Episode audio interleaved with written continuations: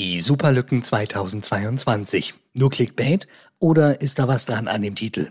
Wie ist die aktuelle Lage? Was ist die immer wieder sogenannte neue Normalität? Was sind die aktuellen Angriffsformen, quasi die Trends in diesem Jahr und was kann man dagegen tun? Das und mehr jetzt in diesem Podcast. Grenzenlos sicher? Der IT-Security-Podcast von Sonic Wall. Hallo und herzlich willkommen zu unserem neuen Podcast. Ich bin Timo Lüth, wie immer natürlich dabei, auch mein Kollege Silvan Noll. Hallo. Hallo Timo, hallo. Und zum ersten Mal mit dabei ist heute unser Senior Director für Central und Eastern Europe, Jan-Patrick Schlögel. Hallo. Hallo zusammen. Ich freue mich sehr, heute hier zu sein und ihr beide macht immer eine hervorragende Figur und man merkt euch eure Radio- und auch Online-Channel-Erfahrungen durchaus an. Also Chapeau hierfür und ja, ich freue mich hier zu sein. Figur ist gut, das ist gut, dass wir einen Podcast machen. ich wollte gerade sagen, ja. Aber Dankeschön. ähm, JP, ähm, ich glaube, äh, es ist am besten, wenn du dich ein bisschen vorstellst. Was äh, machst du bei Sonic Wall? Wie lange bist du schon da? Ähm, vielleicht magst du da ein paar Sätze zu sagen. Ja, gerne. Äh, ich bin 39 Jahre alt, glücklich verheiratet auf dem Weg, Vater zu werden. Unser Mädchen ist aktuell noch im Prozess und geplant für Mitte Juni. Zudem haben wir einen braunen Labrador, Balu, der ist jetzt äh, neun Jahre alt. Wir sind äh, wohnhaft im Kreis Dillingen an der Donau in Bayerisch-Schwaben mit vielen Seen und in Alpen manchmal auch in Sichtweite, zumindest von einigen Plätzen. Ich selbst bin Fachkaufmann für Marketing, mittlerweile im 15. Security-Jahr war vier Jahre beim anderen Security-Hersteller tätig und seit zehn Jahren bei Sonic Wall jetzt mittlerweile in verschiedenen Rollen. Zu Beginn war ich bei Sonic Wall als Channel Account Manager für Süddeutschland tätig, danach als Channel Manager für Deutschland äh, insgesamt verantwortlich. Seit Oktober 2018 war ich dann als Regional Director für die Sonic Wall Aktivitäten in vier Länder verantwortlich. Und mit November 2021 bin ich nun für 34 Länder als Senior Director verantwortlich. Also einiges zu tun mit unseren mehr als 40 Mitarbeitenden. Und unsere Cybersecurity-Branche bietet jeden Tag sehr spannende Herausforderungen, was die Arbeit zu einer wirklichen Freude macht. Auch weil man für den Schutz von Daten und Organisationen verantwortlich ist. Ich hoffe, das hat so einen kleinen Überblick gegeben. Auf jeden Fall, auf jeden Fall dann auch, denke ich, haben wir wieder den richtigen Ansprechpartner für das heutige Thema, weil ich glaube, da wirst du das ein oder andere gute beitragen können. Und ich will eigentlich auch mit dir gleich anfangen ähm, und erstmal über so einen Begriff sprechen, diese neue Normalität. Da sprechen wir ja schon eine ganze Zeit drüber, the new normal, neue Normalität. Was gehört aktuell alles zu diesem Überbegriff? Weil viele haben das immer mit Corona in Verbindung gebracht, aber das allein ist es ja nicht. Nun ja, ich zähle ja selber auch zu den Menschen, ähm, die ein Leben ohne Handy, Smartphone oder gar Cloud kennen. Das vielleicht mal so vorneweg. Und heute ist äh, alles miteinander vernetzt oder wird vernetzt, verbunden, analysiert und so weit wie möglich auch automatisiert. IoT und OT, also Operations, verschmelzen zu IoT, zum Internet der Dinge und somit sind wir alle mehr oder weniger all in, weil die Auswirkungen durch diese Vernetzung drastisch zugenommen haben. Überall liegen unsere Daten mehr oder weniger gut geschützt auf dem eigenen Smartphone oder in diversen RZs. Der analoge Schreibblock hat schon lange ausgedient und ist zu Recht ein potenzielles Datenleck. Quasi alles ist ja mittlerweile digital, äh, weil auch die ökonomischen Vorteile der digitalen Welt durch Industrie 4.0, durch Smart Factory und künstliche Intelligenz einfach zu groß sind, um diese zu ignorieren. Vor allem natürlich in der Industrie, aber auch im privaten Sektor. Also Web 3.0 und das Metaversum sind näher, als man denkt. Und grundsätzlich wird unser digitaler Fußabdruck auch immer größer, sowohl individuell als auch als Organisation. Und die meisten Unternehmen, die diesen Trend nicht weiterverfolgen, werden es zwangsläufig schwer haben. Bei kleinen Unternehmen auf dem Land mag das vielleicht anders sein, sofern die Mund-zu-Mund-Empfehlungen ausreichen, insbesondere wenn es in diesem Bereich, äh, wie zum Beispiel im Handwerk, einen Fachkräftemangel gibt. Aber nehmen wir mal eine klassische Schreinerei, die Aufträge noch normal annimmt und bearbeitet. Diese wird schon heute von Konkurrenten mit Online-Shop zum Selbstdesign unter Druck gesetzt, neben den großen im Markt, die ja fast jeder hat.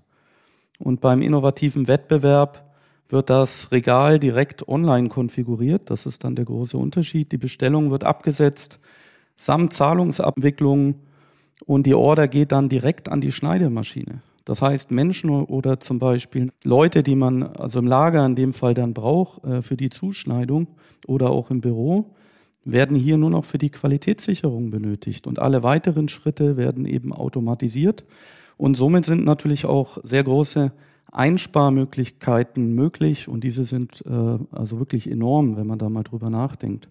Und natürlich sprechen wir hier noch nicht über den Status quo, aber hier läuft es zwangsläufig hin in fast allen Bereichen, auch im Mittelstand und die klassischen Smart Factory Szenarien von den großen Playern.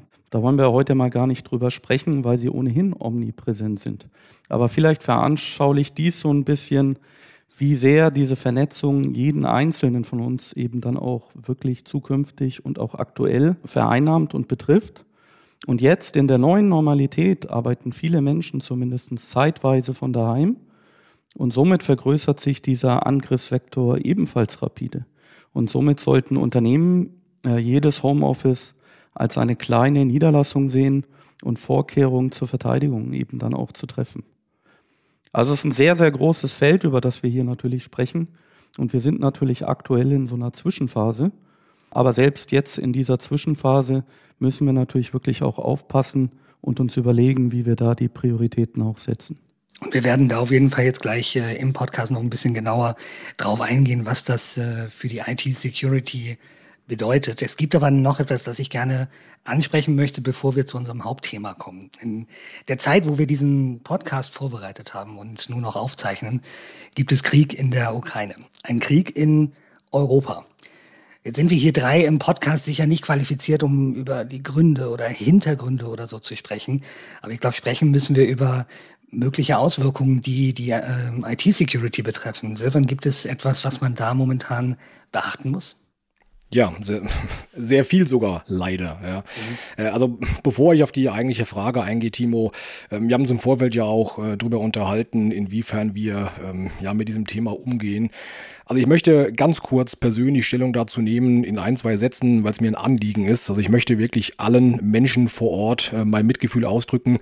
Das ist eine Tragödie, die ich mir in dem Ausmaß nicht ansatzweise hätte in Europa vorstellen können sehr, sehr tragische Angelegenheit. Ähm, ja, so viel vielleicht zu meiner äh, persönlichen Einschätzung der Situation. Ja, also meine Ansonsten, natürlich auch. Also ich glaube, da können wir uns alle, ja. sind wir uns alle einig. Absolut. Absolut, ja. ja. Ja, wenn man sich jetzt mal so die Auswirkungen im Bereich der IT-Security anschaut, äh, da muss man sagen, dann ist das auf der einen Seite sehr, sehr vielfältig und äh, vor allem auch, ähm, also wenn man stündlich ändert sich da was. Ich habe jetzt gerade heute Morgen vor der Podcast-Aufnahme nochmal so ein bisschen in den aktuellen Medien geschaut. Das mache ich eigentlich jeden Morgen, die News so ein bisschen ähm, ja, durchforsten, ob da was Relevantes mit dabei ist. Und da ist mir was sehr, sehr Spannendes untergekommen.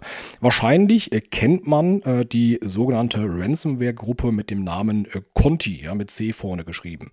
Ähm, das ist eine sehr, sehr bekannte Gruppe, die offensichtlich in einer gewissen Form auch aufgestellt ist wie ein ganz normales Unternehmen, aber im Untergrund, ne, also die haben Vertriebsmitarbeiter, die haben Supportmitarbeiter, die haben Techniker und im Grunde sind die genau dafür da. Ähm, das heißt, die werden beauftragt von wem auch immer, dann andere Unternehmen anzugreifen, Daten zu exfiltrieren, beziehungsweise Systeme zu verschlüsseln und einfach Geld damit zu verdienen. Diese Organisation hat nun offensichtlich auf Basis der Informationen, Informationen, die ich gelesen habe, mit, äh, ich sag mal vorsichtig, eine der beiden Seiten im Krieg befindlichen Länder sympathisiert und das hat die andere Seite dann zum Anlass genommen, 60.000 ähm, interne Chats zu leaken. Und in diesen Informationen hat man unter anderem Quellcode zu deren Admin-Panel gefunden. Also kann man sich wirklich so vorstellen, wenn ein Angriff irgendwo gestartet wird, dann sitzt ja dahinter jemand am Rechner und steuert das und überwacht das und schaut, was da passiert. Ja, gesetzt im Fall, die, das Lösegeld wird bezahlt, dann werden die Daten ja wieder entschlüsselt und da muss irgendwo was eingetragen werden und das ist das Admin-Panel. Da hat man den Quellcode veröffentlicht. Zum anderen ähm, wurden äh, auch Backdoor-APIs veröffentlicht, also die Schnittstellen, die verwendet werden, mit denen sozusagen dann die Ransomware auf den Servern, auf den äh, Clients zurückkommuniziert zu der Umgebung. Man hat sogar den Quellcode der eigentlichen Ransomware-Tools auf dieser Basis veröffentlicht. Jetzt kann man zum einen natürlich sagen, naja, das äh, verpasst jetzt eventuell dieser Conti-Organisation ein Stück weit den Todesstoß. Auf der anderen Seite kann man aber auch sagen, diese Informationen liegen jetzt gänzlich äh, öffentlich für jeden zugreifbar irgendwo im Internet. Die können kopiert werden, modifiziert werden, angepasst werden. Also wenn du mich fragst, ist es eigentlich eine Steilvorlage für die nächsten Monate, Quartale und Jahre. Ähm, da wird sicherlich ganz, ganz viel passieren. Das war hochentwickelte Technologie, die jetzt wirklich für jedermann zugreifbar ist. Und da bin ich mal gespannt, ähm, wie sich das tatsächlich so entwickelt. Parallel dazu muss man sagen, dass die, dass die ja, Unruhen bzw. die Bewegungen in diesem Untergrund in ganz anderen Bereichen auch stattfinden. Also ich glaube, einer der größten Organisationen, den man auch jetzt vor der aktuellen Krise immer wieder wahrgenommen und gesehen hat, ist Anonymous oder Anonymous. Ja? Das ist ja eine sehr große Hackerorganisation. Und die haben sich ja offensichtlich auch politisch positioniert und in diese Situation mit eingebracht. Ähm, das heißt, ähm, man hat jetzt festgestellt, also ich denke, die bewegen sich aktuell deutlich unter ihren Kapazitäten und Möglichkeiten, aber man hat festgestellt, dass die erste Mal versuchen, staatliche Webseiten oder auch Webseiten von Medienhäusern, wo einfach Informationen dann gestreut werden, äh, down zu bringen, also wirklich offline zu schalten. Und das tun die offensichtlich, indem sie so Standard Denial of Services oder Distributed Denial of Services Attacken äh, starten starten, indem die Webseiten, die Server einfach mit immens vielen Anfragen überschwemmt werden, sodass der Server unter der Last dahinter ganz einfach zusammenbricht. Das ist natürlich so, ähm, dass das in einer gewissen Form einen Impact hat, aber die besagten Länder oder das besagte Land wahrscheinlich nicht so empfindlich trifft. Ich gehe mal stark davon aus, ähm, dass die Möglichkeiten, die dahinter stecken, noch deutlich, deutlich umfangreicher sind. Ja. Aktuell ist es eher in dem Bereich einzuordnen, dass ähm, Social Media Accounts dann gehackt werden, um darüber Informationen zu verteilen verteilen. Man hat wahrscheinlich jetzt in den Medien hoch und runter auch mitbekommen, dass äh, bei Google Maps Bewertungen abgegeben werden für Restaurants, wo dann aber anderweitig Informationen eingetragen werden. Ich habe sogar einen Bericht gelesen, dass äh, Tankautomaten gehackt wurden und auf dem Display des Tankautomaten dann irgendwelche Informationsmitteilungen abgelaufen sind. Also man sieht, ähm, das sind alles äh, Dinge, die stattfinden, die wahrscheinlich aber für die Unternehmen selbst aktuell noch nicht sonderlich besorgniserregend zu sein scheinen. Wenn man das aber mal so ein bisschen weiterdenkt, und das ist meine A große Angst und auch B die Riesengefahr, die ich dabei sehe. Die Akteure dahinter, das sind ja im Zweifel ist das irgendwie ein 16-Jähriger, eine 16-Jährige, die im Keller sitzt vor äh, Tastatur und Monitor und Dinge tun kann, die man sich nicht vorstellen kann. Die haben Möglichkeiten, ja, äh, auch für wirklich kritische Infrastrukturen ähm, da Zugänge zu haben, um ähm, Systeme offline zu schalten, äh, um wirklich Dinge manipulieren zu können, die im Zweifel ja mitunter auch Menschenleben dahinter stehen haben. Ja. Und das sind äh, Zustände, wo ich sage, das bewegt sich auf einer Ebene, das ist der Cyberwar, der Krieg auf der IT-Ebene, ähm, das durchaus kritisch ist. Wenn man sich das jetzt mal so ein bisschen anschaut und überlegt, wie geht das denn überhaupt weiter? dann ist es nur eine Frage der Zeit. Und das ist genau die Message, die in der Industrie aktuell von allen geteilt wird. Ist es früher oder später ein Problem für unsere kritische Infrastruktur, für große Unternehmen. Ja, die, man bereitet sich wirklich aktuell groß angelegt auf Abwehrmaßnahmen vor, äh, darauf vor, dass man verstärkt angegriffen wird. Wir haben jetzt gerade, äh, gestern habe ich mit einem Partner gesprochen, die sehen wirklich aus Teilen der Welt aktuell verstärkt Angriffe und wirklich verstärkt ähm, auch Geo, also von Geo, auf Geo-IP-Basis aus einem Landteil kommend Angriffe und die haben wir jetzt erst einmal ausgesperrt und dann ist auch Ruhe in dem Moment gewesen. Also man sieht, welche, welche welche, welchen Umfang das Ganze hat für kritische Infrastrukturen, für große Unternehmen, ähm, aber prinzipiell auch für jeden relevant. Ähm, ja, das vielleicht mal so ein kleiner Überblick der Infos, die ich auf der Basis jetzt zusammentragen konnte. Und damit sind wir eigentlich auch schon bei unserem Hauptthema angekommen, weil ich habe am Anfang, also im Intro von diesem Podcast gesagt, wir sprechen heute über die Superlücken 2022. Ist das nur Clickbait oder ist da was dran? ja, Clickbait. Ja, das, das ist natürlich so ein, so ein schöner Begriff. Ja. Also ich glaube, also Clickbait für, vielleicht für diejenigen, die überhaupt gar nicht wissen, was Clickbait ist, das ist so ein bisschen in der ne, Social-Media-Branche, macht man das ja ganz gerne, dass man so eine richtig treffende Headline, eine Überschrift äh, definiert, wo man sagt, boah, da klicke ich jetzt drauf, das gucke ich mir an und dann geht es aber eigentlich am Ende des Tages um was ganz anderes oder nicht ansatzweise so interessant, wie es die Überschrift verspricht. Ja, das ist Clickbait. Ähm, also in dem Fall muss ich jetzt sagen, äh, bei den Informationen, um die es heute geht, die wir ähm, heute besprechen möchten, ähm, ist das, denke ich, nicht zu viel versprochen, nicht zu viel gesagt.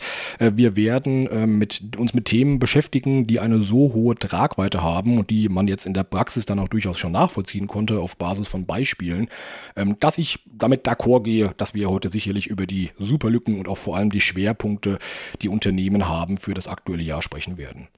Wer schon beim letzten Podcast mit dabei war, das äh, haben wir gemeinsam mit einem unserer Partner, mit dem Moritz von der Datasec besprochen, ähm, haben wir ja schon mehr oder weniger in diesem Bereich so ein kleines bisschen sind wir da vorgeschritten.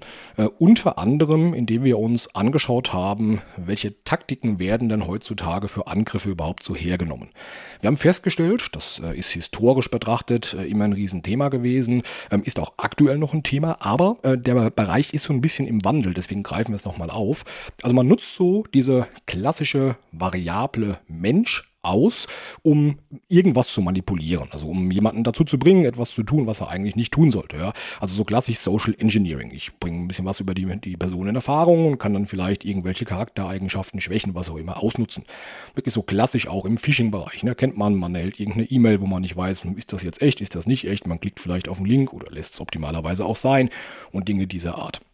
So ein Klassiker, den man immer wieder sieht und auch hört, sind äh, die besagten äh, Watering Hole Attacken. Ähm, das heißt, äh, man versucht wirklich bewusst jemanden dazu zu bringen, äh, sich ähm, ja, auf einer Plattform zu bewegen, die eben nicht den Sicherheitsstandards entspricht, die man sonst so kennt. Beispiel, unser Timo Lüth äh, ist eingefleischter Helene Fischer-Fan. Das war so ein Beispiel, wir im letzten Podcast gebracht haben. Und der surft in seiner Mittagspause vom Unternehmensnotebook jetzt eben auf irgendeinem Open-Source-Forum, das bei irgendwem ungeschützt im Keller auf einem alten Rechner gehostet wird. Jetzt ist es für mich als Angreifer natürlich ein probates Mittel zu sagen, ja perfekt, warum soll ich denn die Unternehmensfirewall angreifen, wenn ich irgendein schlecht geschütztes Forum ins Visier nehmen kann? Ich packe da Malware drauf und wenn der Timo in der Mittagspause darauf surft, ja, dann ähm, reicht das alleine einige Surfen aus, dass die kleine Malware überprüft, was hat denn der für einen Browser, was hat denn der für ähm, Plugins installiert, gibt es da vielleicht irgendwelche Schadoptionen ähm, beziehungsweise einfach Sicherheitslücken, die vorhanden sind, die automatisch überprüft und angegriffen werden und dann geht es dementsprechend los, ja, und ich habe Zugriff zu seinem System. Das sind die sogenannten Drive-by-Downloads. Was ich angeblich so in meiner Mittagspause mache. ich, ich, kann dir, ich kann dir sagen, was ich gestern in meiner Mittagspause gemacht habe. Das passt vielleicht so ein bisschen dazu, wenn ich das mal kurz sagen darf. Also es war kein Helene Fischer Forum, sondern wenn ich äh, beim Mittagessen bin, dann schaue ich gerne mal zwischendurch irgendwie eine Serie, eine Folge. Und ich habe gestern gesehen äh, in einem großen Streaming-Portal Chicago Cargomet. Da gab es einen Ransomware-Angriff, äh, ist schon ein paar Jahre her die Folge und äh, das war auch noch so ein bisschen vereinfacht dargestellt, aber da konnte man auf jeden Fall mal sehen, was so passiert, wenn so ein ganzes Krankenhaus lahmgelegt wird und äh, gar nichts mehr funktioniert. Die komplette IT äh, war tot und äh, man musste wirklich wieder analog arbeiten. Man hatte keine Patientenakten, man konnte kein CT machen, man konnte gar nichts machen. Also offensichtlich war das ein Krankenhaus, das, äh, da werden wir nachher auch noch drauf zu sprechen kommen, mit Segmentierung noch gar nichts zu tun hatte. Also das mache ich vielleicht so in meiner Mittagspause. Nicht ah ja, immer okay, Helene dann. Dann haben wir das ja auch. Dann nehme ich das nächste Beispiel beim nächsten Mal, Timo. Ja. Gerne. Das ist gar kein Problem. Ja, aber du hast ja im Prinzip den Nagel damit auf den Kopf getroffen. Ne? Das ist ja auch, also ne, Krankenhaus, klassisch kritisch, kritische Infrastruktur.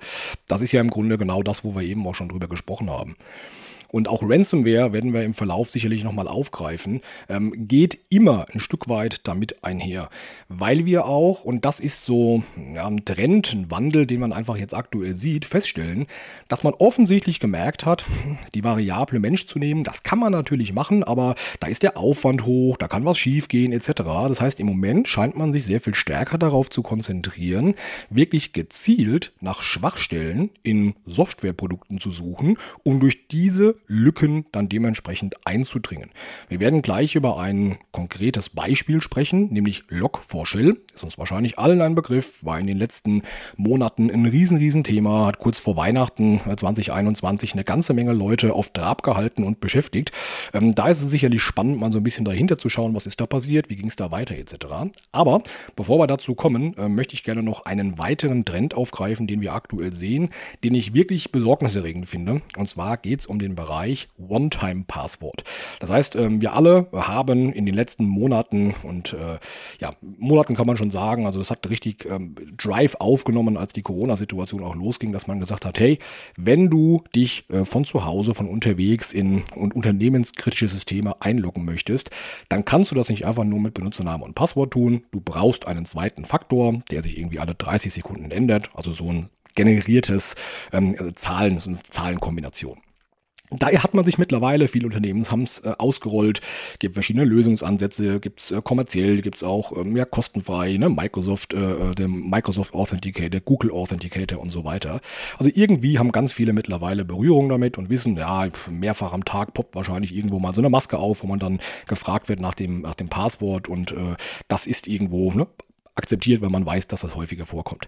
Was wir jetzt feststellen ist, dass es bösartige, ähm, bösartigen HTML und Java-Code gibt, der genau da ansetzt, der im Prinzip einem Benutzer vorgaukelt, ich bin die Abfrage von irgendeine der OTP-Lösungen, die vom Unternehmen eben eingesetzt werden. Und bitte, lieber Nutzer, weil das Passwort habe ich irgendwo anders schon exfiltriert, trag doch jetzt bitte mal deinen sechsstelligen äh, PIN ein. Das macht man dann vielleicht, weil man denkt, naja, passiert ja mehrfach am Tag. Dann wird natürlich der Angreifer hingehen und wird binnen Sekunden diesen PIN hernehmen und damit eben sich im eigentlichen System einloggen und hat dann die relevanten Zugriffe, die hinten raus passieren. Ja. Und das ist ein Trend, wo ich sage, man hat vor ein paar Monaten noch gesagt, wenn du OTP einsetzt, dann bist du damit eigentlich wirklich, was den Login erstmal angeht, auf der sicheren Seite. Was man aktuell sieht, relativiert das sehr, sehr stark. Heißt nicht, dass äh, eine One-Time-Passwort-Lösung äh, der falsche Weg ist. Ganz im Gegenteil, das sehe ich äh, essentiell und darf man auf gar keinen Fall vernachlässigen. Aber man sieht, auch da ja, entwickelt sich das gerade rechts und links vorbei in einen Bereich, ähm, dass man da sicherlich nochmal genau hinschauen muss. Finde ich äh, persönlich sehr, sehr spannend. Ja, und dann, äh, da hatten wir eben ja schon mal ganz kurz drüber gesprochen, äh, möchte ich gerne kurz über Log4Shell sprechen. In Kombination mit einem Lösungsansatz, dem Virtual Patching, und auch da werden wir im Verlauf nochmal drüber sprechen. Wahrscheinlich weiß jeder, was Log4Shell ist. Für die, die das nicht mitbekommen haben. Man spricht, also das BSI hat diese, diese ähm, Schwachstelle, die da aufgetreten ist, erste Mal als extrem äh, kritisch eingestuft. Man spricht, wenn man so ein bisschen danach sucht, von der größten Sicherheitslücke in der Geschichte des Internets und die wurde am 10.12.2021 entdeckt veröffentlicht. Ja. Das heißt wirklich äh, kurz vor Weihnachten, äh, da waren wahrscheinlich auch schon viele im Urlaub. Das hat man auch dann bei in der Kunden- und Partnerlandschaft mitbekommen. Da war plötzlich eine Menge Aufruhr da, weil man einfach ähm, was, was machen musste. Um was geht es da überhaupt? Log for Shell ist die Umschreibung für ein ein Applet, ein, ein Stück Code, ein klein, eine kleine Bibliothek, die im Zusammenhang mit einem Apache Webserver verwendet wird. Das ist die sogenannte Log4j2 Bibliothek. Die wird, und das ist das Problem daran, weltweit in ganz, ganz vielen Lösungen und Produkten verwendet und ist eben in dieser Version 2 vulnerabel gewesen. Die dient, und das, äh, deswegen wird sie auch so häufig verwendet, dem Protokollieren von Anwendungsanmeldungen. Das heißt, also Beispiel, die protokolliert mit, wer loggt sich gerade auf einer Webseite ein, wer loggt sich aus ne, und ähm, stellt wirklich also fest, wer hat da gerade was aufgerufen, sich an und abgemeldet und solche Dinge. Deswegen wird dieses Open Source äh, Tool, dieses Open Source äh, Plugin auch von so, so vielen verwendet. Und das ist genau äh, der wichtige Hinweis. Wir reden hier über Open Source. Das heißt, das ist ein offenliegender Quellcode, der von jedem verwendet werden kann, von jedem eingesehen, modifiziert werden kann und auch genutzt werden kann, auch in kommerziellen Produkten. Und in der Entwicklung ist es eben so, wenn irgendjemand irgendwo schon mal was entwickelt hat, dann erfindet man das Rad in der Regel nicht mehr neu, sondern man nimmt einfach diesen Bestandteil, passt den auf seine entsprechenden Bedürfnisse an und verwendet das dann auch in seiner eigenen Umgebung. Und genau das ist eben hier passiert, und zwar milliardenfach. Man spricht davon, dass Milliarden Geräte weltweit von von dieser Schwachstelle betroffen waren, weil der Bestandteil eingesetzt wurde. Und die Wahrscheinlichkeit, dass Ihr Unternehmen davon betroffen war, liegt bei 99,9 Prozent wahrscheinlich. Also das ist deswegen auch diese hohe Tragweite dabei. Die Frage ist natürlich, wie ging es dann weiter? Was hat man damit überhaupt gemacht? Zum einen, und das muss man sagen, gibt es sehr, sehr umfangreiche, kostenfreie Tools im Internet, äh, die, also zum Beispiel Shodan, ja, das äh, kennt man in dem äh, Zusammenhang wahrscheinlich. Mit dem kann man einfach sagen, okay, ich gebe dir mal einen IP-Bereich vor und du scannst einfach mal nach Schwachstellen. Ja? Also du, du scannst einfach mal, welche IP-Adresse hat denn eine noch nicht gepatchte Schwachstelle für diese Log4j oder Log4Shell-Thematik. Und damit bekomme ich einfach unfassbar schnell und unkompliziert eine Übersicht, wo kann ich ihn angreifen. Und genau das ist nämlich das Riesenproblem, weil es war innerhalb von, ich glaube, Minuten hat man in irgendwelchen Foren, nicht einmal im Untergrund, sondern wirklich in öffentlich zugänglichen Foren dann äh, also Beispielsangriffscode gefunden, mit dem ich diese Schwachstelle habe ausnutzen können. Und deswegen ist es ein so großes Problem. Also im Zweifel kann sich wirklich ein Schüler, ja, der sich für das Thema interessiert, sich vorher ein paar YouTube-Videos angeschaut hat, im Keller hinsetzen äh, und kann irgendeine Infrastruktur äh, hacken und kann da tun, was immer auch getan werden ähm, ja, möchte. Und in dem Zusammenhang hat man dann eben festgestellt, ähm, es sind diverse Dinge auf der Basis passiert. Also zum einen natürlich klar, Exfiltrieren der Daten. Ich sage mal, wenn irgendwo in ein Haus eingebrochen wird, dann habe ich die Situation, es wird Schmuck geklaut, ich komme nach Hause, Schmuck ist weg, ich sehe, ah, Schmuck ist weg. Wenn aber in mein Unternehmen digital eingebrochen wird und meine Kronjuwelen, meine Daten werden wegkopiert, dann sehe ich das im Zweifel ja nicht mal. Und das ist die Riesengefahr bei der Geschichte. Das heißt, so wirklich klassisch exfiltrieren der Daten. Muss man sich fragen, hat man vielleicht sogar einen Backdoor hinterlassen, sodass der Angreifer zu Zeitpunkt X problemfrei wieder auf meine Infrastruktur zugreifen kann. Riesen, riesen Thema. Man hat dann auch festgestellt, ähm, dass ähm, auch so sogenannte Coin-Miner installiert wurden. Coin-Miner ist im Prinzip äh, eine Software, die hingeht und Kryptowährung schürft. Das heißt, die Rechenkapazitäten, Strom, die Ressourcen des Unternehmen X, das eben da ähm, angegriffen wurde, wird hergenommen, um äh, Kryptowährungen zu schürfen. Auch ein Riesenthema in der aktuellen Zeit. Man hat festgestellt, ähm, dass diese Systeme, die angegriffen wurden, äh, hergenommen wurden, um sie, um sie in einen Teil eines Botnets umzuwandeln. Ja? Mirai ist ein sehr bekanntes Botnetz. Es gibt noch Tsunami, das ist ein Botnetz, was äh, speziell ähm, genutzt wird auf Mac-Systemen, also dann eher so auf Client-Basis. Ähm, da hat man festgestellt, dass äh, über diese Schwachstelle sehr schnell auch dann diese Botnetze ausgerollt wurden oder diese Server dann Bestandteil dieses Botnets geworden sind. Und und da kommen wir wieder zu deiner Chicago Met-Geschichte, Timo, ähm, ha haben wir natürlich sehr, sehr stark gesehen, dass Ransomware in Unternehmen auf dieser Basis platziert wurde. Und da schließt sich der Kreis. Ja? Das, das äh, passt 100% zu diesem skizzierten Trend, den wir am Anfang besprochen haben. Man nutzt eine Schwachstelle aus, um darüber in das Unternehmensnetz reinzukommen, bewegt sich munter von A nach B, holt alles raus, was man will und danach verschlüsselt man die ganzen Daten und sagt, lieber Kunde, wenn du deine Daten brauchst, wenn die so wichtig sind, dann zahlst du Lösegeld X und dann bekommst du deine Daten wieder, im Optimalfall. Ja? Und das hat man hier festgestellt. Die, äh, warum ist das so kritisch? Es gibt eine sogenannte äh, CVE. Das hat man wahrscheinlich in dem Zusammenhang auch schon mal gehört. Das steht für äh, Common Vulnerabilities and Exposures. Im Grunde ist es eine Liste von bekannten Schwachstellen und Anfälligkeiten, wenn man es mal so will. Also man kann sich das vorstellen, irgendwo gibt es eine Schwachstelle, wie dieses Log4Shell-Thema zum Beispiel. Dann wird die bewusst mit einer CVE-Nummer versehen, also die werden durchnummeriert, um die Verwechslung zu vermeiden. Und diese diese Common Vulnerabilities in Exposure Datenbank wird gehostet von einem äh, von der amerikanischen äh, National Cybersecurity FFRDC. Ne? Vielleicht so viel dazu. Man hat festgestellt, dass äh, im letzten Jahr es gab es 21.000 äh, CVEs. 21.000. In den Jahren davor gab es 17.000 und 18.000. Also grundsätzlich sieht man, dass der Anstieg an diesen Verwundbarkeiten von Softwareprodukten, an CVEs, deutlich, deutlich ansteigt. Wenn man sich dann noch anschaut, welche Qualität das ist, Log4Shell, man hat diese ganze SolarWinds-Thematik mitbekommen und diverse andere Geschichten, dann weiß man, dass das nicht nur eine Idee im Kopf ist, dass es, dass es plötzlich äh, eben vermehrt auf, die, ähm, auf, auf Softwareprodukte geht und Lücken auszunutzen, sondern dass das die Realität ist, die hier stattfindet. Ne, super interessant, Silvan. Gerade auch die Tiefe, die du da natürlich auch reinbringst, ist natürlich Wahnsinn.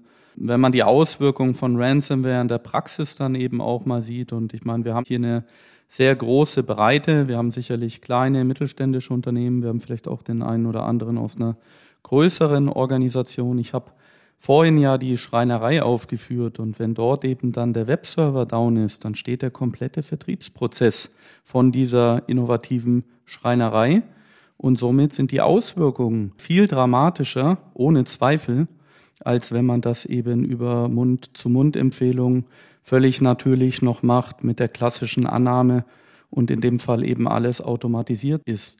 Von daher ist fast jeder Vorteil irgendwo auch eine Hürde, die zu nehmen ist und das ist in dem Fall dann auch die Digitalisierung. Und letztendlich kann man diese Beispiele dann auch weiterführen, relativ beliebig auch weiterführen.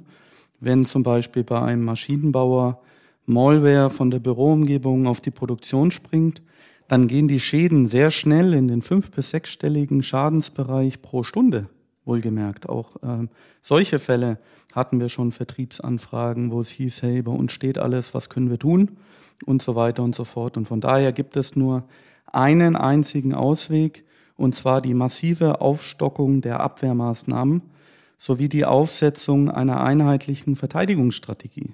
Und grundsätzlich werden die Angriffe, wie von Silvan ausgeführt, natürlich nicht nur raffinierter, sondern vor allem auch automatisierter. Und wir verzeichnen einen großen Shift hin zur Suche nach vulnerablen Geräten, wo doch in den vergangenen Jahren oft der Mensch als Schwachstelle angegriffen wurde. Hinzu kommt natürlich der Fachkräftemangel und die vielen Einzel-Security-Lösungen, die noch sehr weit weg sind von einer wirklich wirkungsvollen Security-Architektur einerseits und andererseits von einer Architektur, die durch Automatisierung Zeit in der Verwaltung spart. Und wer nicht selbst Know-how aufbauen kann, sollte dringend ein Security Audit bei einem Fachhändler machen mit Security Know-how oder einen Security-Hersteller anfragen, der dann hierbei hilft. Wir stehen dafür natürlich auch zur Verfügung. Und grundsätzlich ist das eben wichtig, sich die IT-Security-Architektur eben anzugucken und dann zu schauen, welche Security-Lösungen vielleicht hier in dem Fall dann auch zusammen, die man vielleicht auch zusammenlegen sollte. Jetzt haben wir ja quasi, ich würde mal sagen, ein großes Fass an, an Schwachstellen und was weiß ich aufgemacht man kann ja sagen, alle eingesetzten Technologien, die enthalten Schwachstellen und Fehler. Und JP, du hast ja gerade schon angefangen ähm, zu sagen, was man dagegen tun kann. Ich würde äh, Silvan jetzt gerne nochmal reinholen. Was äh, kann man tun, um sich gegen solche Schwachstellen zu schützen? Ja, ich glaube, das kann man äh, mit, mit einem Satz oder mit, mit einem, also mach das, dann bist du sicher, kann man das mit Sicherheit nicht beantworten.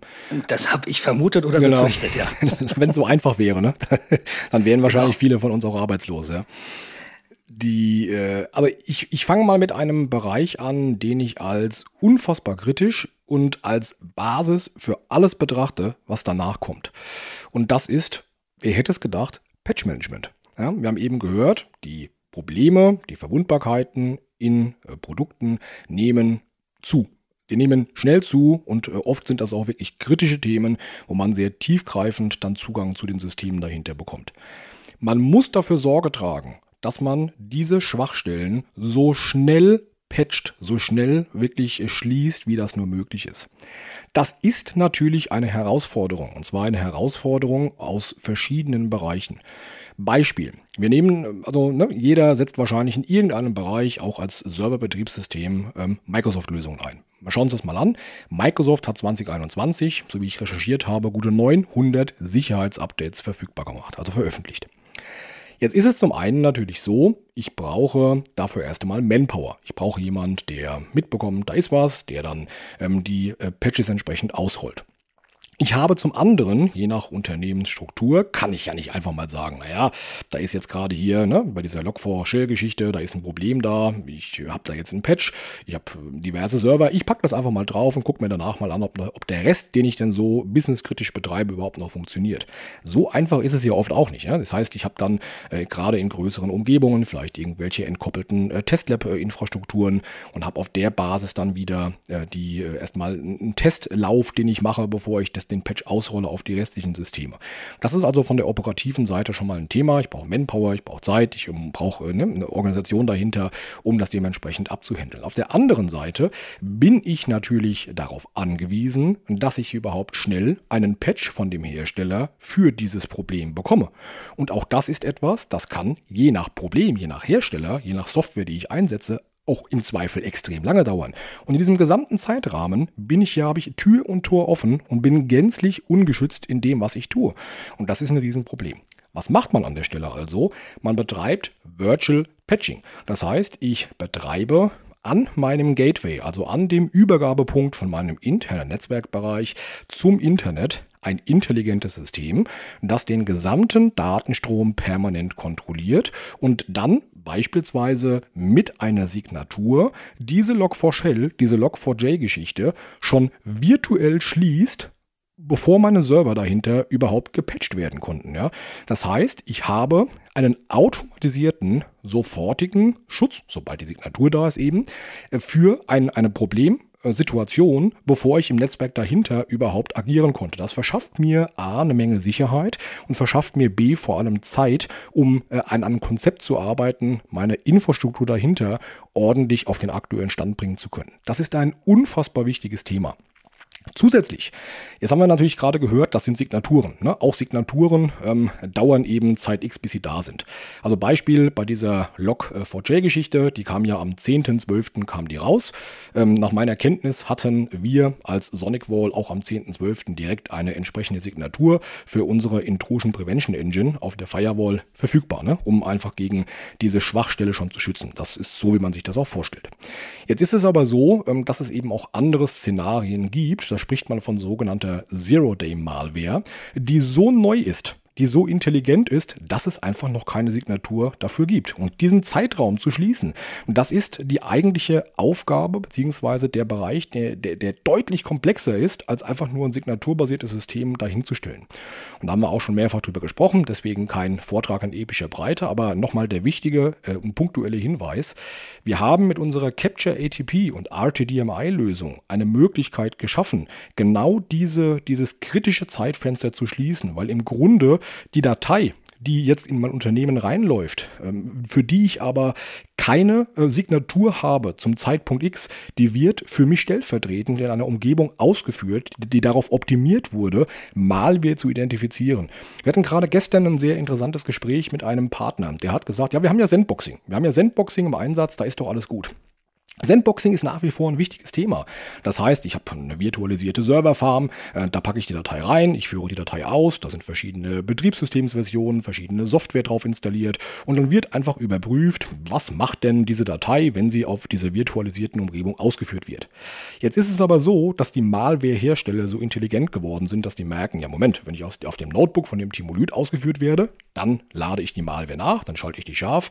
Wenn ich aber in dieser virtualisierten Sandbox-Umgebung ausgeführt werde, dann mache ich das eben nicht. Ja, und damit habe ich schon ein Problem.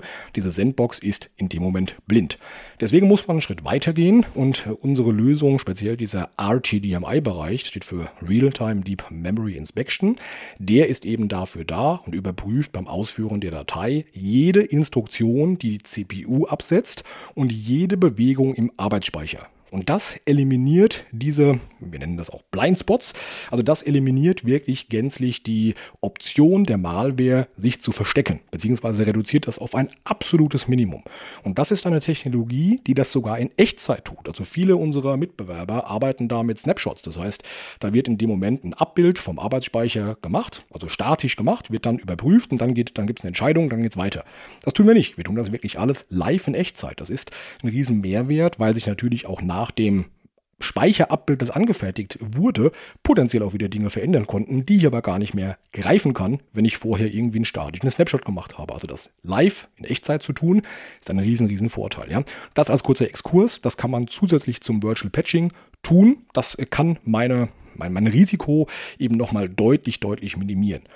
Und zu guter Letzt, um die Frage gänzlich dann auch beantwortet zu haben, sehe ich durchaus neben einer Standard-Firewall mit Standardsignaturen auch eine sehr spezialisierte Firewall, die dafür da ist, um Zugriff auf Web-Applikationen zu überprüfen und sicher zu gestalten.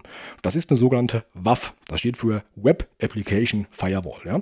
Das würde wahrscheinlich jetzt zu weit führen, da ganz, ganz tief ins technische Detail zu gehen. Ich kann aber so viel sagen, in unserer Secure Mobile Access Appliance zum Beispiel gibt es es ein Zusatzmodul, das sogenannte WAF-Modul, und damit bin ich in der Lage, diese Verbindungen sicher zu gestalten. Ich kann dir zum Beispiel vor einen Microsoft Exchange Server stellen. Ich kann die vor eine kleine Webseite stellen, was auch immer, und dann wird der Verkehr da durchgeschleust und wir überprüfen mit dieser Web Application Firewall, ob das, was da kommuniziert wird, auch valide ist. Und da geht es nicht darum, dass irgendjemand mit einem Schadcode versucht, mein ganzes System zu knacken, sondern auch so ganz einfache Sachen Probiert da vielleicht jeder, äh, jemand gerade, die URL-Zeile oben zu manipulieren oder in ein Suchfeld von meiner Webseite irgendeinen Code reinzukopieren, der im Hintergrund dazu führt, dass vielleicht meine Datenbank fehlerhaft Informationen preisgibt, die sie normalerweise nicht preisgeben sollte. SQL-Injection und Co. Das findet auf einer ganz, ganz anderen Ebene statt, als eine normale Firewall ansetzen kann. Und das würde ich so als i-Tüpfelchen, wobei das eigentlich kein i-Tüpfelchen ist, sondern für jemanden, der eine solche Umgebung betreibt, essentiell ist, das auf jeden Fall als zusätzliche Lösung sehen. Danke dir. Es gibt noch einen anderen Punkt, den ich gerne aufmachen würde, und da geht es um SSL-Verschlüsselung. Also die, die meiste Kommunikation, ich würde jetzt mal behaupten, 90 Prozent sind inzwischen ja verschlüsselt. Und äh, JP, da würde ich dich jetzt gerne wieder mit dazu nehmen, weil ich brauche mal wieder den Blick in die Praxis. Wie sieht SSL-Verschlüsselung in der Praxis momentan aus? Naja, grundsätzlich muss man ja vielleicht auch nochmal dazu sagen, dass was Silvan gerade auch skizziert hatte, ist letztendlich, dass man ja einen Multi-Platform-Approach dann dementsprechend auch hat und andere Instanzen sich anschaut. Und dann geht's in die Tiefe und zum Beispiel auch um die BI-SSL und die Frage, wie man eben verschlüsselte Verbindungen dann dementsprechend erkennt. Wenn man sich das in der Praxis anschaut, dann ist das so, dass ein Großteil diesen Job an sich gar nicht macht aktuell. Das heißt, es gibt doch durchaus sehr, sehr viele Firewalls, die derzeit den Strom nicht erkennen. Es ist ja so, dass äh, wenn man jetzt auf einer Website surft, dann hat man dieses Schloss auf der linken Seite. Also mittlerweile ist der Großteil des Internets auch verschlüsselt durch TLS 1.2 oder jetzt auch TLS 1.3. Und da gibt es natürlich dann doch auch durchaus viele Firewalls, die da zum Beispiel gar nicht reingucken. Das Problem hier ist, dass man mit diesem Protokoll ja die Verschlüsselung von A nach B hat, um Zugriffe in diesen Strom zu verhindern. Ja, nur ist es natürlich so, äh, wenn man sich die aktuelle Realität anguckt, dann ist es so, dass über 50 Prozent der Angriffe auf die Netzwerke über eben solche TLS 1.3 Streams auch laufen. Und also von daher ist es ein sehr großes Risiko. Wenn wir jetzt zum Beispiel nochmal in der Praxis bleiben und wir nehmen jemanden, der im Büro sitzt oder von mir aus auch im Homeoffice sitzt und der geht jetzt auf eine normale Webseite, die vermeintlich sicher ist und klickt irgendwo drauf oder braucht gar nicht drauf zu klicken. Es gibt ja auch Drive-by-Malware, die man schon mit Aufrufen jetzt eben von der Webseite dann auch erhält. Und dann läuft diese Malware durch die verschlüsselte Verbindung in das Netzwerk und wenn das zum Beispiel Ransomware ist, wird von daher dann auch eben alle anderen Geräte in diesem Netzwerk dann auch in dem Fall verschlüsselt und der Job der Cyberkriminellen fängt an, richtig Spaß zu machen. Und da muss man natürlich dann schon so ein bisschen gucken, wie man hier her wird. Und die, also erste Maßnahme ist sicherlich, sich überhaupt zu überlegen, wie sieht zurzeit meine Firewall aus? Äh, wie ist die Funktionsweise meiner Firewall? Also ist die überhaupt in der Lage, in diesen Strom dann auch reinzugucken? Und äh, wenn das eben nicht der Fall sein sollte, dann sollte man da sehr dringend handeln, weil wie gesagt, 50 Prozent ungefähr, über 50 Prozent der Angriffe sind eben über diese verschlüsselten Verbindungen. Und apropos Handeln, ich habe mal nachgeschaut, was denn so die Empfehlung vom BSI ist. Und beim IT-Grundschutz, da heißt es, verschlüsselte Verbindungen in nicht vertrauenswürdige Netze sollten temporär entschlüsselt werden, um das Protokoll zu verifizieren und die Daten auf Schadsoftware zu prüfen. Hierbei sollten die rechtlichen Rahmenbedingungen beachtet werden. Und was diese rechtlichen Rahmenbedingungen angeht, das schreibt unter anderem die Hochschule Wismar auf ihrer IT-Forensik-Seite. Unternehmen haben normalerweise ein berechtigtes Interesse an der Überprüfung von Datenflüssen mit Hilfe von SSL Inspection. Dennoch sollte das Vorhaben in jedem Fall einer rechtlichen Prüfung unterzogen werden und der Datenschutzbeauftragte sowie der Betriebsrat sollte bei der Einführung involviert werden. Die Durchführung von SSL Inspection sollte zudem in einer Betriebsvereinbarung oder ähnlichem festgehalten werden. Also bisher heißt es vom BSI sollte. Ich kann mir aber gut vorstellen, dass daraus irgendwie in absehbarer Zeit ein Muss werden wird, oder Silvan? Also ja, ja, absolut. Und ich möchte das, was äh, JP und auch du gerade gesagt habt, äh, nochmal ganz, ganz deutlich unterstreichen, damit das auch, äh, also wirklich schwarz-weiß jedem klar ist. Wenn ich Virtual Patching betreiben möchte, das, was wir gerade eben ja besprochen haben, ne, die Firewall steht da, überprüft den Strom und sagt dann, ah, du bist böse, dich werfe ich raus. Dann kann die Firewall das natürlich nur dann tun, wenn sie überhaupt Zugriff auf den eigentlichen Inhalt der Kommunikation hat. Wenn ich nun aber mit SSL-verschlüsselten Webseiten kommuniziere oder mit SSL-verschlüsselten Zielen kommuniziere und ich in der Firewall nicht die Möglichkeit schaffe, diesen Datenverkehr überhaupt aufzubrechen, um da reinzuschauen, dann bringt mir das überhaupt gar nichts. Dann bringt mir auch meine Signatur nichts, die ich für IDS, IPS, also Intrusion Detection und Prevention, auf der Firewall liegen habe, damit das wirklich auch nochmal ähm, ganz, ganz deutlich transparent dargestellt wird. Das heißt, ich brauche, und natürlich ist es so, dass die hochkomma bösen Jungs, die die Angriffe starten, natürlich ganz genau wissen, dass viele Unternehmen eben nicht in SSL-Daten schon reinschauen. Vielleicht aufgrund der rechtlichen Aspekte, die du gerade genannt hast, vielleicht aber auch einfach aufgrund der Aufwendungen, die zu unternehmen sind, vielleicht auch aufgrund der Tatsache, dass das eine gewisse Last für die Firewall darstellt und ich dann vielleicht ein größeres Modell brauche. Reden wir gleich nochmal ganz konkret drüber. Aber die Jungs wissen natürlich ganz genau, komm, ich mache das über SSL, dann ist die Wahrscheinlichkeit, dass das entdeckt wird, deutlich, deutlich geringer, ähm, als wenn ich das eben ähm, über Standard HTTP tue. Das muss man schon mal ganz, ganz klar dazu sagen. Deswegen plädiere ich auf jeden Fall dafür, mit dem Thema muss ich beschäftigt werden, unabhängig vom Ausgang. Vielleicht gibt es Gründe, die dagegen sprechen, das jetzt zu tun. Wenn ich mich dagegen entscheide, muss ich aber anderweitig Vorkehrungen treffen, muss ich anderweitig dazu, äh, dafür sorgen, dass ich diese Schwachstellen eliminiere, selbst wenn ich das vielleicht auf Gateway-Ebene nicht tun kann. Um da mal ein bisschen äh, tiefer mit reinzuschauen. Prinzipiell, wenn wir über das Thema Aufbrechen von SSL-Daten schon sprechen, geht das ja in zwei Richtungen. Also einmal so dieser klassische Anwendungsfall, ähm, ich habe Benutzer im internen Netzwerk sitzen und die surfen einfach auf eine Webseite. Beispiel https sparkasse.de, was auch immer, sei mal dahingestellt. In dem Moment ähm, surft der Benutzer über die Firewall mit, einer, mit einem verschlüsselten Ziel und die Box, die Firewall, kann da ja erst einmal nicht reinschauen, wenn dieser Datenverkehr nicht bewusst aufgebrochen wird. Jetzt ist es ja so, dass dieses Aufbrechen oder diese, diese, diese Verschlüsselung, die da stattfindet, aus einem ganz speziellen Grund gemacht wird, und zwar um sicherzustellen, dass auch keiner in diesen Daten schon reinschauen kann. Wer hätte das gedacht? Und dieses, äh, diese Technologie, dieses Protokoll ist so intelligent, dass es den Benutzer sofort darüber in Kenntnis setzt, wenn das jemand doch versucht. Ja, das heißt, man hat das wahrscheinlich schon mal gesehen, dann bekommt man diese Zertifikatsfehlermeldung, wo drin steht, ja, Moment, du willst gerade auf eine Webseite, ich als Browser sage dir aber, geh da mal mit Vorsicht drauf, weil das Zertifikat eben nicht ganz in Ordnung ist. Das ist so diesen, diesen, dieser Standard, den man eben kennt. Wenn man jetzt hingeht und der Firewall sagt, äh, schau in diesen Datenstrom rein, dann kann man sich das so vorstellen, dass, ähm, ich sag mal, ich bin jetzt der Client und der Timo ist Sparkasse.de.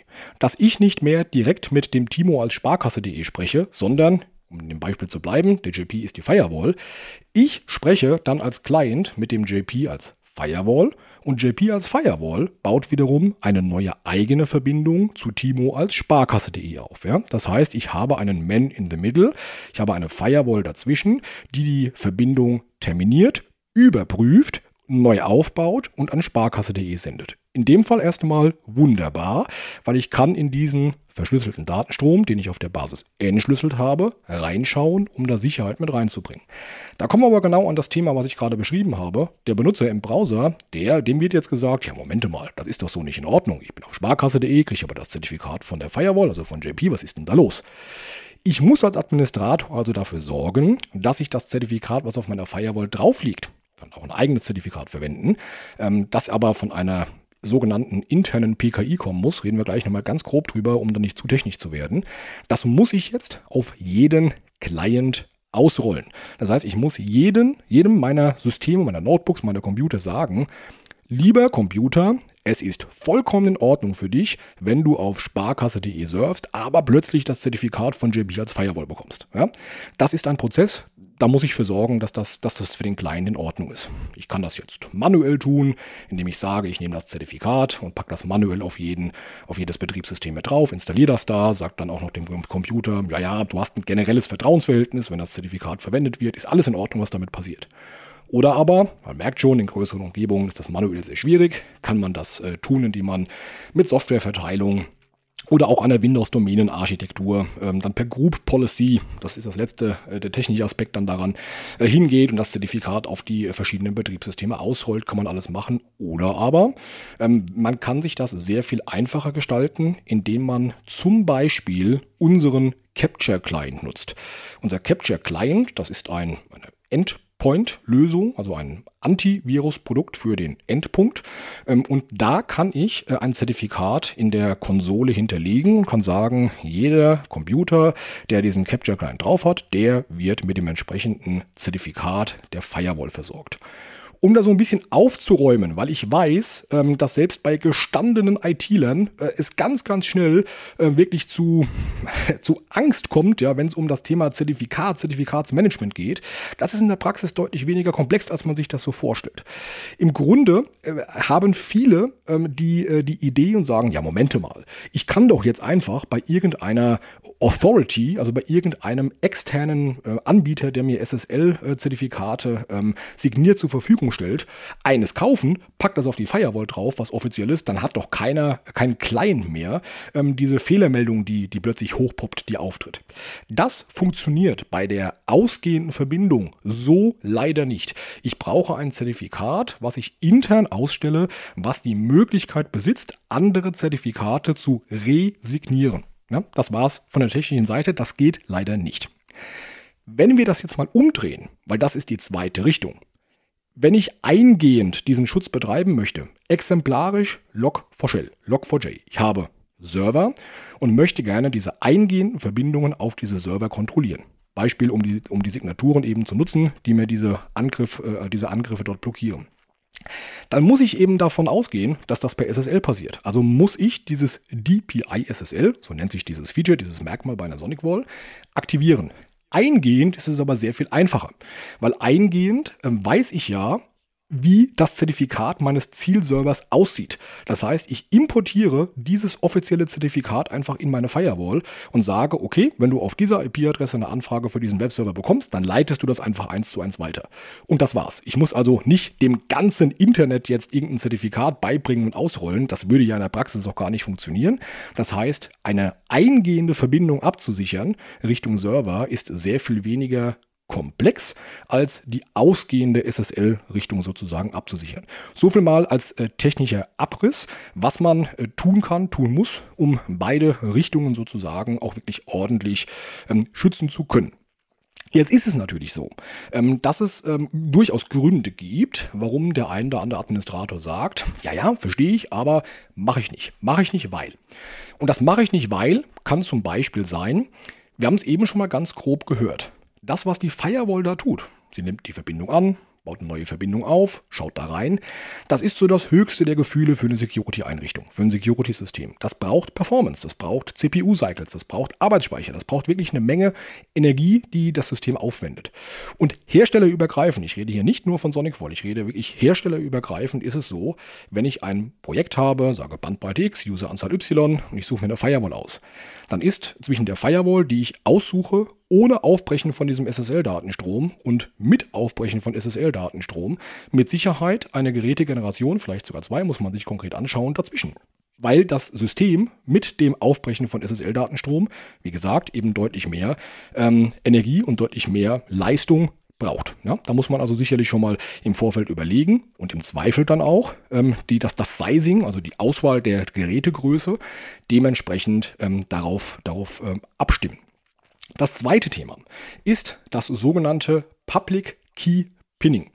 Was bedeutet das in der Praxis überhaupt? Ich nehme einfach mal einen Klassiker, ein Beispiel raus, in das jeder reinläuft, sobald er dieses Feature aktiviert. Dropbox. Wenn ich Dropbox ähm, installiere oder nutze, und aktiviere dieses Aufbrechen des SSL-Datenstroms in der Firewall. Dann bekomme ich sofort in diesem kleinen Icon in jedem Client die Information, dass ich Dropbox nicht mehr mit dem Dropbox-Server synchronisieren kann. Und das ist nur ein Beispiel. Davon gibt es etliche andere Anwendungen, Webseiten, Apps auf Smartphones, die sagen, nö, wenn ich nicht das Originalzertifikat zu Gesicht bekomme, dann mache ich nichts mehr. Und das nennt man Public Key Pinning. Und die einzige Möglichkeit, die ich habe, ist, in meiner Firewall Löcher zu bohren. Zu sagen, hm, okay, ich muss jetzt einmal die harte Entscheidung treffen. Ich kann Dropbox offensichtlich nicht kontrollieren. Ist mir die Applikation aber so wichtig, dass ich die brauche, dann muss ich der Firewall sagen, mach bitte, also brech bitte überall den SSL-Strom auf, aber für Dropbox lässt du das mal sein. Ja, das heißt, ich bohre das Loch für Dropbox und die Applikation kann un, äh, unkontrolliert sozusagen dann kommunizieren. Oder aber ich sage, nee, nee, unkon unkontrolliert passiert hier gar nichts, dann muss ich mich potenziell von Applikation XYZ verabschieden oder nach Alternativen suchen oder die Business-Variante davon nutzen oder, oder, oder. Ne? Gibt es verschiedene Ansätze. Und das ist natürlich ein gewisser Aufwand weil der Administrator immer mal wieder Zeit auf der Firewall verbringen muss, um zu validieren, ah, okay, hier gibt es eine Applikation, da gibt es anscheinend Probleme bei der Ausführung und ich gucke mir mal an, was ist denn der Grund dafür. Vielleicht ist es ja das Aufbrechen von dem SSL-Datenstrom und dann muss man sich dann wieder entscheiden, okay, analysieren und muss dann dementsprechend potenziell diese Löcher bohren. Der riesen Vorteil, jetzt mal speziell für eine Sonic Wall gesprochen, ist schon mal, dass das Log, das Logging in diesem Bereich, also das, ich, ich sehe als Administrator wirklich sofort, hat die Firewall dieses Problem mit dem Aufbrechen verursacht oder nicht und kann dann dementsprechend zielgerichtet eingreifen. Das ist sehr effizient. Das ist viel effizienter, als ich das von einigen anderen Herstellern gesehen habe, offen gesprochen. Aber es bedeutet trotzdem immer, immer wieder einen manuellen Aufwand, den ich entweder als Dienstleister oder eben auch als Kunde direkt, wenn ich es direkt betreiben möchte, ähm, tun muss. Und genau das ist mitunter ein Grund, äh, wo viele, wo, wo, wo einige Unternehmen sagen, hm, okay, ähm, es ist mir zu viel Aufwand, das zu tun um das nochmal klar zu sagen, ich habe, wenn ich das nicht tue, das Sicherheitsproblem. Das ist, das ist dann nicht weg. Das ist, also das kann ich damit auch nicht wegdiskutieren. Ja? Ich entscheide mich also, kann ich das stemmen und bin sicher, kann ich das nicht stemmen und bin nicht sicher. Das ist so ein Thema, in das man in der Praxis ganz einfach dann äh, dementsprechend reinläuft. Jetzt kann man natürlich ähm, sagen, also der Betriebsrat, vielleicht nochmal, da hast du eben drüber gesprochen, ja, klar. Ähm, ich meine, wenn ich als Unternehmen hingehe und breche jetzt alle SSL-Verbindungen auf und habe jemanden, der in der Mittagspause auf sparkasse.de surft, kann ich im Zweifel in den Datenstrom reinschauen. Dann muss der Betriebsrat entscheiden, ob das in Ordnung ist, ob das nicht in Ordnung ist. Muss vielleicht eine Betriebsvereinbarung geben, der drin steht, hey, du darfst nicht ähm, auf äh, privat surfen, damit kann ich das eventuell umgehen und Dinge dieser Art. Also man merkt schon, es gibt das eine oder andere Thema, äh, wo man sagt, ähm, das macht's komplex. Ich sage nicht unmöglich, ganz im Gegenteil, es macht es komplex.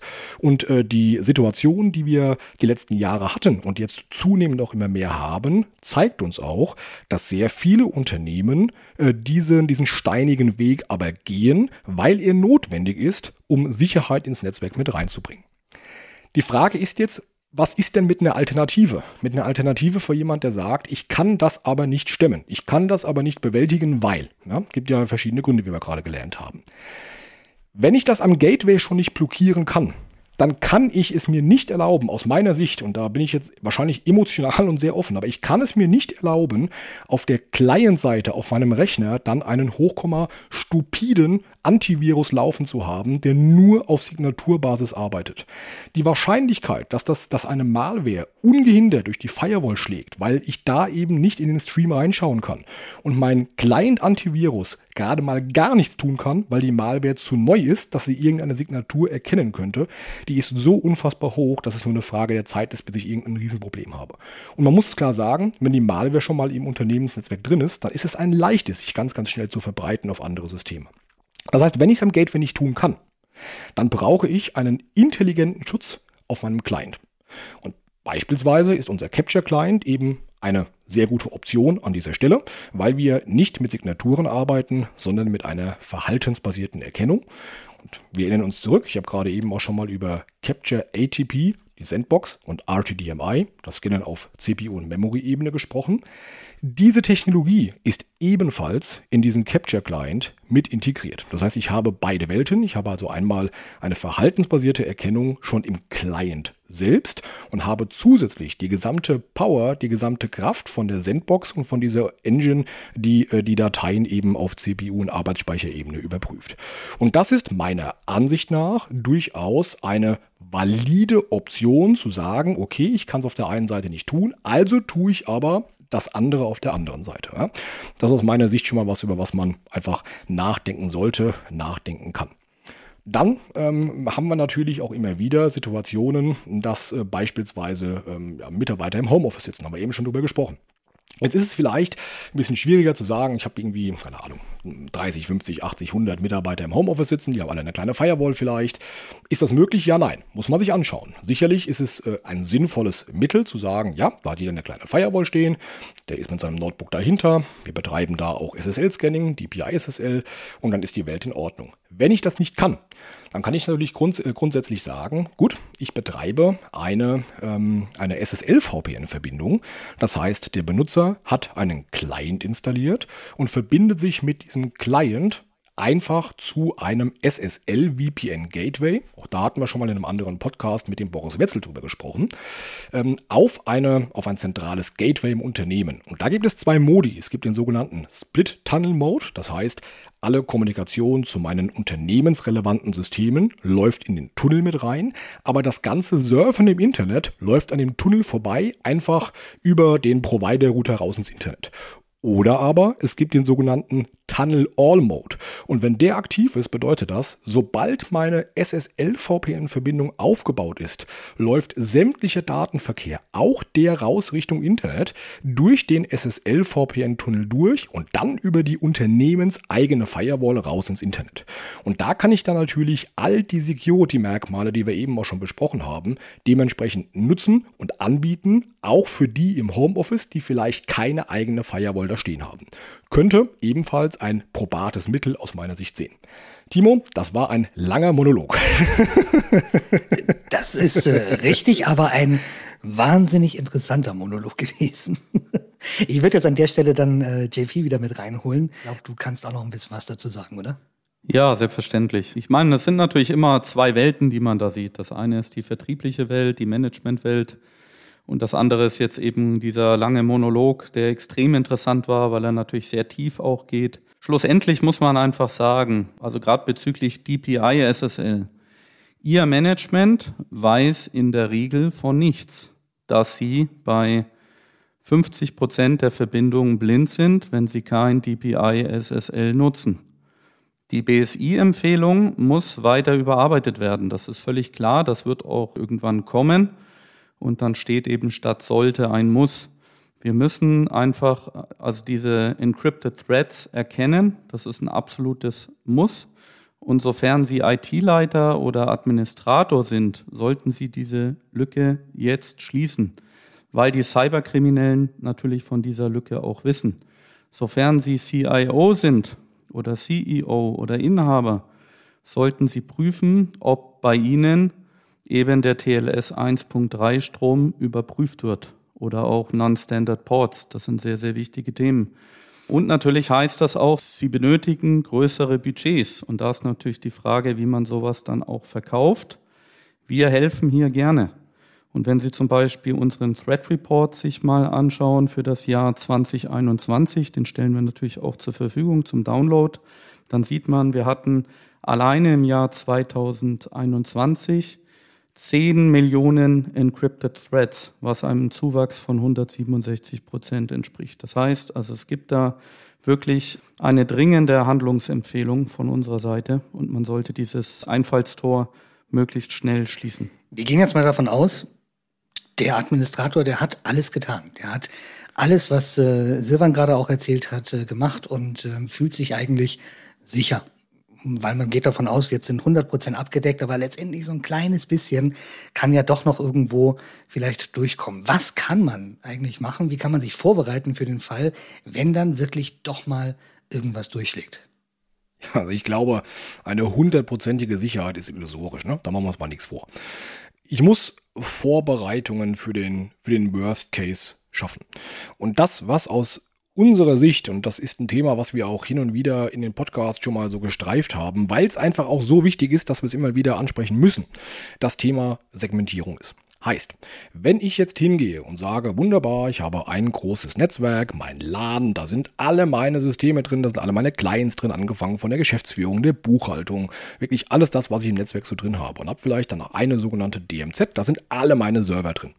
Und Beispiel, ich habe jetzt wirklich die Situation, dass ich durch eine Schwachstelle auf Server X ähm, die Malware in diesem Netzwerkbereich in der DMZ oder im LAN drin habe dann kann sich diese Malware doch zweifelsfrei also ohne Probleme rechts und links bewegen und diesen gesamten Netzwerkbereich verbreiten. Das heißt, ich habe aus einem kleinen Problem von einem Server plötzlich mein gesamtes Netzwerk infiziert. Und das sind Dinge, die man nicht nur in der Theorie sieht, sondern in der Praxis passiert das jeden Tag so. Ein ganz, ganz einfaches Mittel ist die sogenannte Netzwerksegmentierung. Das heißt, man fängt an und sagt, ich bilde Security-Zonen. Ich habe äh, eine eigene Zone für meine Buchhaltungssysteme. Ich habe eine eigene Zone für wirklich hochkritische Server. Ich habe eine eigene Zone für weniger kritische Server. Also man versteht, wo die Reise hingeht. Man fängt an und bildet kleine Security-Zonen. Das geht sogar so weit, dass äh, einige Unternehmen auch schon anfangen und mit einer sogenannten Mikrosegmentierung arbeiten, die teilweise so weit geht, dass es eine Zone gibt, wo nur genau ein Client drin ist. Weil der so wichtig ist, dass man sicherstellen muss, wenn damit was passiert, dann gibt es eben keine Übergriffe auf das restliche Netzwerk.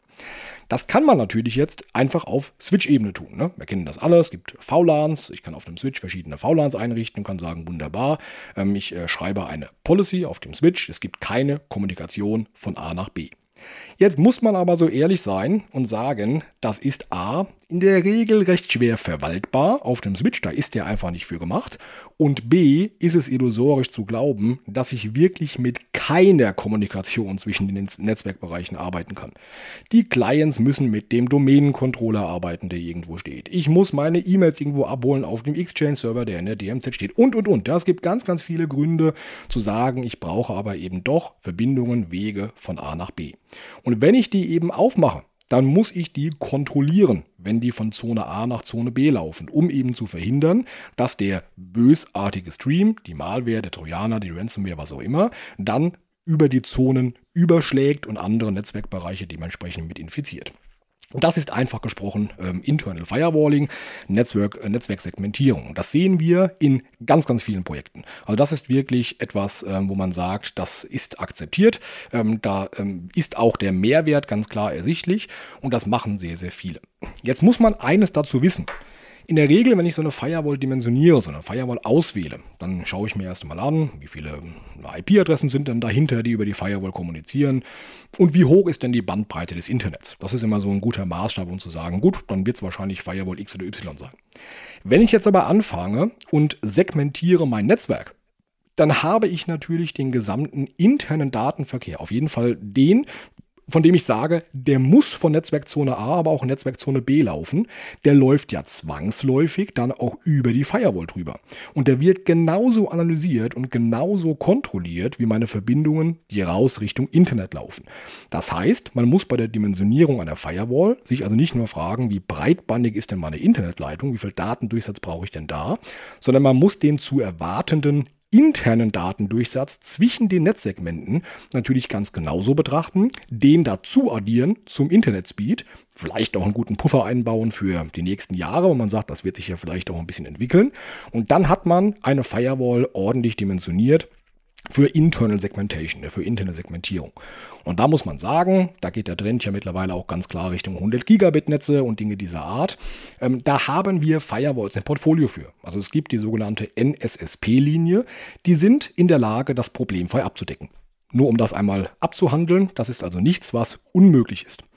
Es gibt einen weiteren Lösungsansatz und den finde ich sehr, sehr spannend. Und zwar haben wir sogenannte virtuelle Firewalls im Portfolio. Das ist die, das ist die NSV ne, für Virtual. Die gibt es für ganz, ganz viele verschiedene Hypervisor. Also für VMware, für Hyper-V, für KVM. Wir sind mittlerweile sogar mit Nutanix kompatibel. Das heißt, ich kann zum Beispiel auch sagen, ich habe eine Firewall am Gateway stehen und diese Firewall ist ein Stück Blech, ist Hardware und die kontrolliert meinen Breakout Richtung Internet.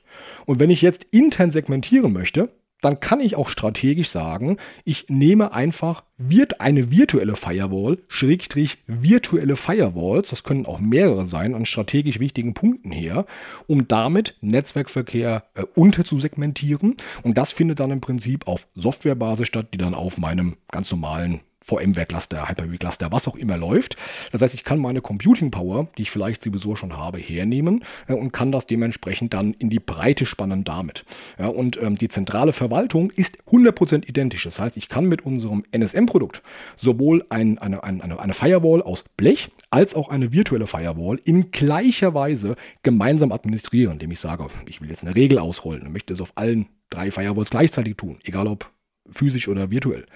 Dann sage ich NSM, mach das bitte. Ich bekomme die Policy aus mein, auf meine drei Firewalls ausgerollt und dann ist das Thema erledigt. Also die Administration ähm, verkompliziert sich nicht, indem ich dann plötzlich mehr als eine Firewall habe. Das kann ich wunderbar zentral mit unserem zentralen System äh, dann äh, managementseitig und auch reportingseitig gestalten. Ähm, das vielleicht dann nochmal abschließend dazu. Also man sieht, man hat viele Möglichkeiten, ähm, in dem Bereich unterwegs zu sein und genau wie bei der Frage, brauche ich die BI-SSL, also Aufbrechen SSL-Datenstrom, ja, nein, würde ich sagen, eine sinnvolle Segmentierung des Netzwerkbereiches ist essentiell. Ja, vielen Dank, Silvan. Grundsätzlich sollten Sie durch Segmentierung und Überprüfung direkte Maßnahmen treffen, um eine Ausbreitung zu verhindern. Aus der Praxis, aus der Vertriebspraxis können wir sagen, dass wir zum Beispiel Segmentierung und auch Mikrosegmentierung in Schulen sehen, in Universitäten sehen, Segmentierung pro Klassenraum manchmal sogar, weil man Schülern ja nicht grundsätzlich vertrauen kann. Das denke ich, da sind wir uns auch alle einig.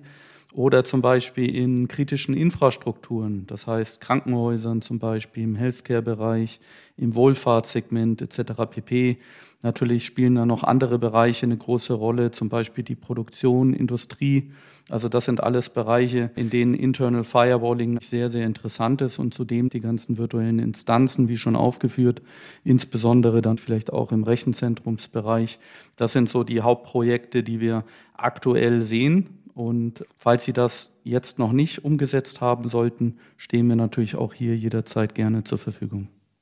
Und dann habe ich noch einen Punkt, den oder ein Thema, das ich gerne nochmal aufmachen würde. Da geht es um Multiplattform Security. Und ich fange mal so an. Es gibt ja momentan, wissen wir, glaube ich, alle, eine ziemlich große Chipknappheit. Und die EU, die hat gerade einen European Chips Act vorgestellt, demnach sollen jetzt 43 Milliarden in Chipfarmen in Europa investiert werden. Ich glaube aber, das wird noch eine ganze Zeit dauern, bis das dann auch wirklich steht. Was kann man jetzt in der Zwischenzeit tun? Also vielleicht eben in die Cloud gehen, eventuell auch früher, als man das eigentlich mal geplant hat. Es gibt ja eine ganze Menge Firmen, die darüber nachdenken, aber das vielleicht auch eben erst in zwei, drei Jahren vorgehabt haben muss oder vielleicht sollte man das jetzt vorziehen, Silvan. Ja, das ist auf jeden Fall genau das, was, was ich in der Praxis immer wieder sehe.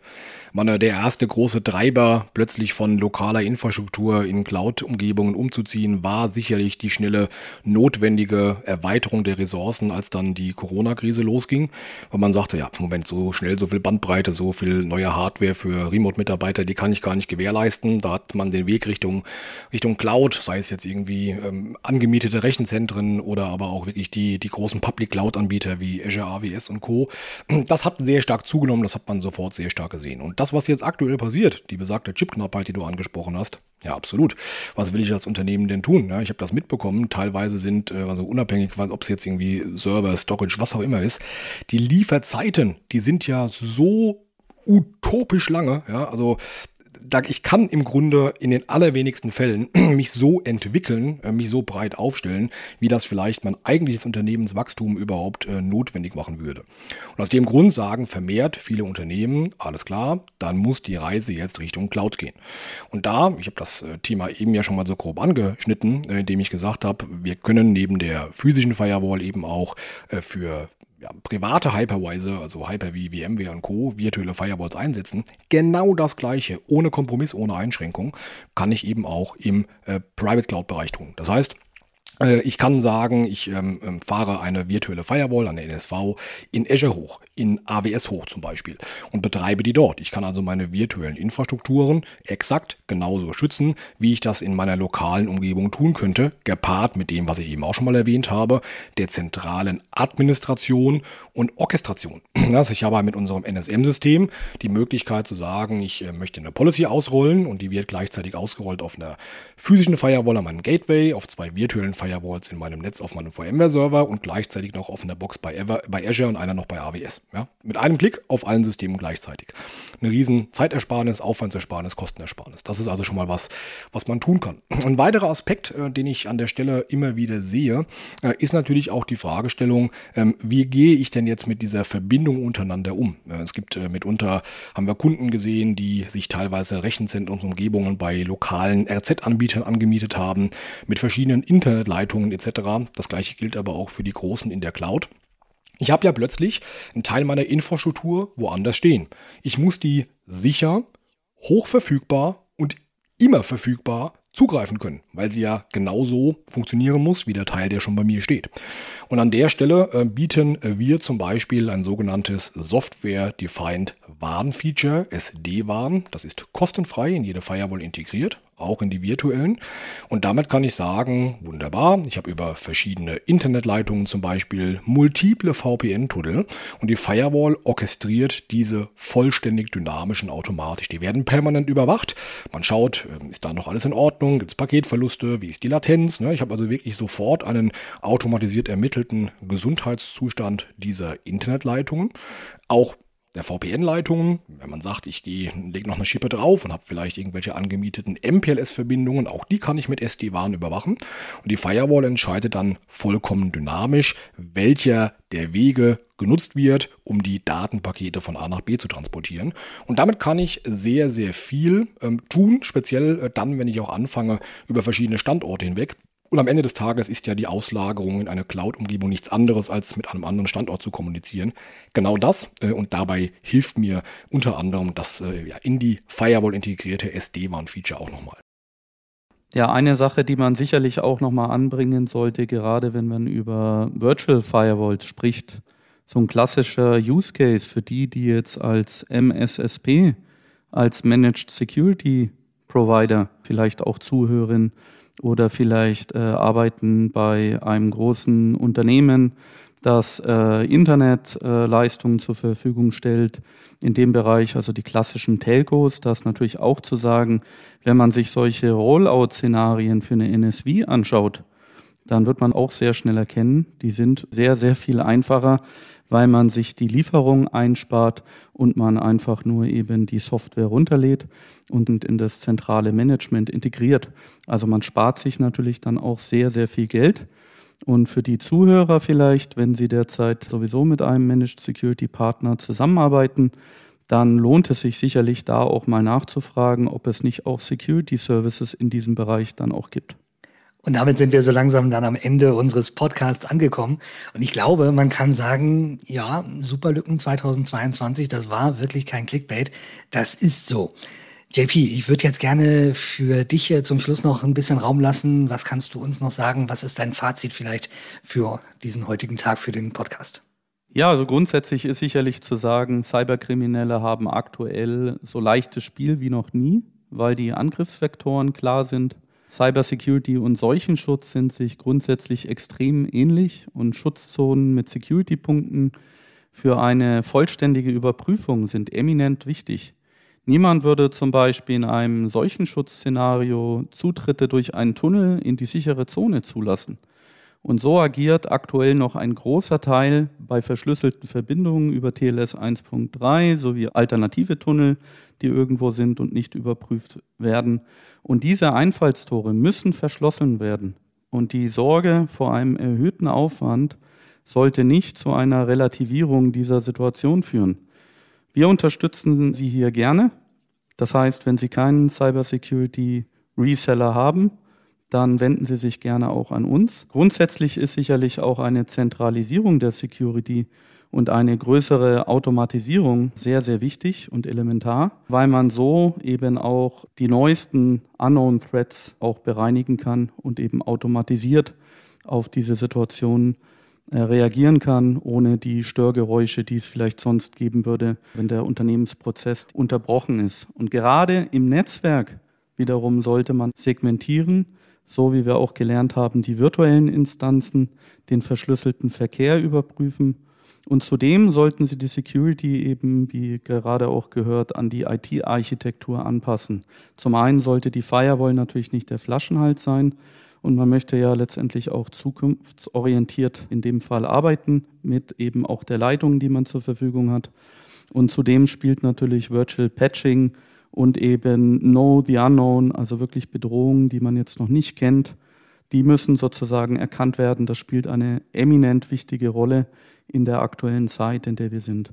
Und hier trennt sich letztendlich dann auch die Spreu vom Weizen, wenn man sich die Security-Hersteller anschaut. Wenn Sie sich einfach auch mal informieren wollen, dann bietet sich zum Beispiel ICSA Labs, der ATD-Test, als sehr gute Quelle an. Der eben schaut, wie Security-Hersteller in dem Fall dann auch, äh, gerade wenn es um Unknown Threats geht, dann auch reagieren und agieren, um eben auch die Ergebnisse zu vergleichen. Ansonsten, ja, freue ich mich, dass ich heute hier sein durfte und hoffe, Ihnen hat das gefallen und wünsche Ihnen noch alles Gute. Bis dann. Dann bleibt mir jetzt auch noch Danke zu sagen und zwar an äh, dich, JP, dass du dir die Zeit genommen hast, an Silva natürlich auch und an Sie, liebe Hörer, dass äh, Sie bis hierhin wieder durchgehalten haben. Wenn Sie Fragen haben, dann können Sie uns erreichen über unsere E-Mail-Adresse, die heißt podcast-de at sonicwall.com. Vielen Dank und bis zum nächsten Mal und äh, tschüss. Bleiben Sie gesund und ich freue mich aufs nächste Mal. Tschüss.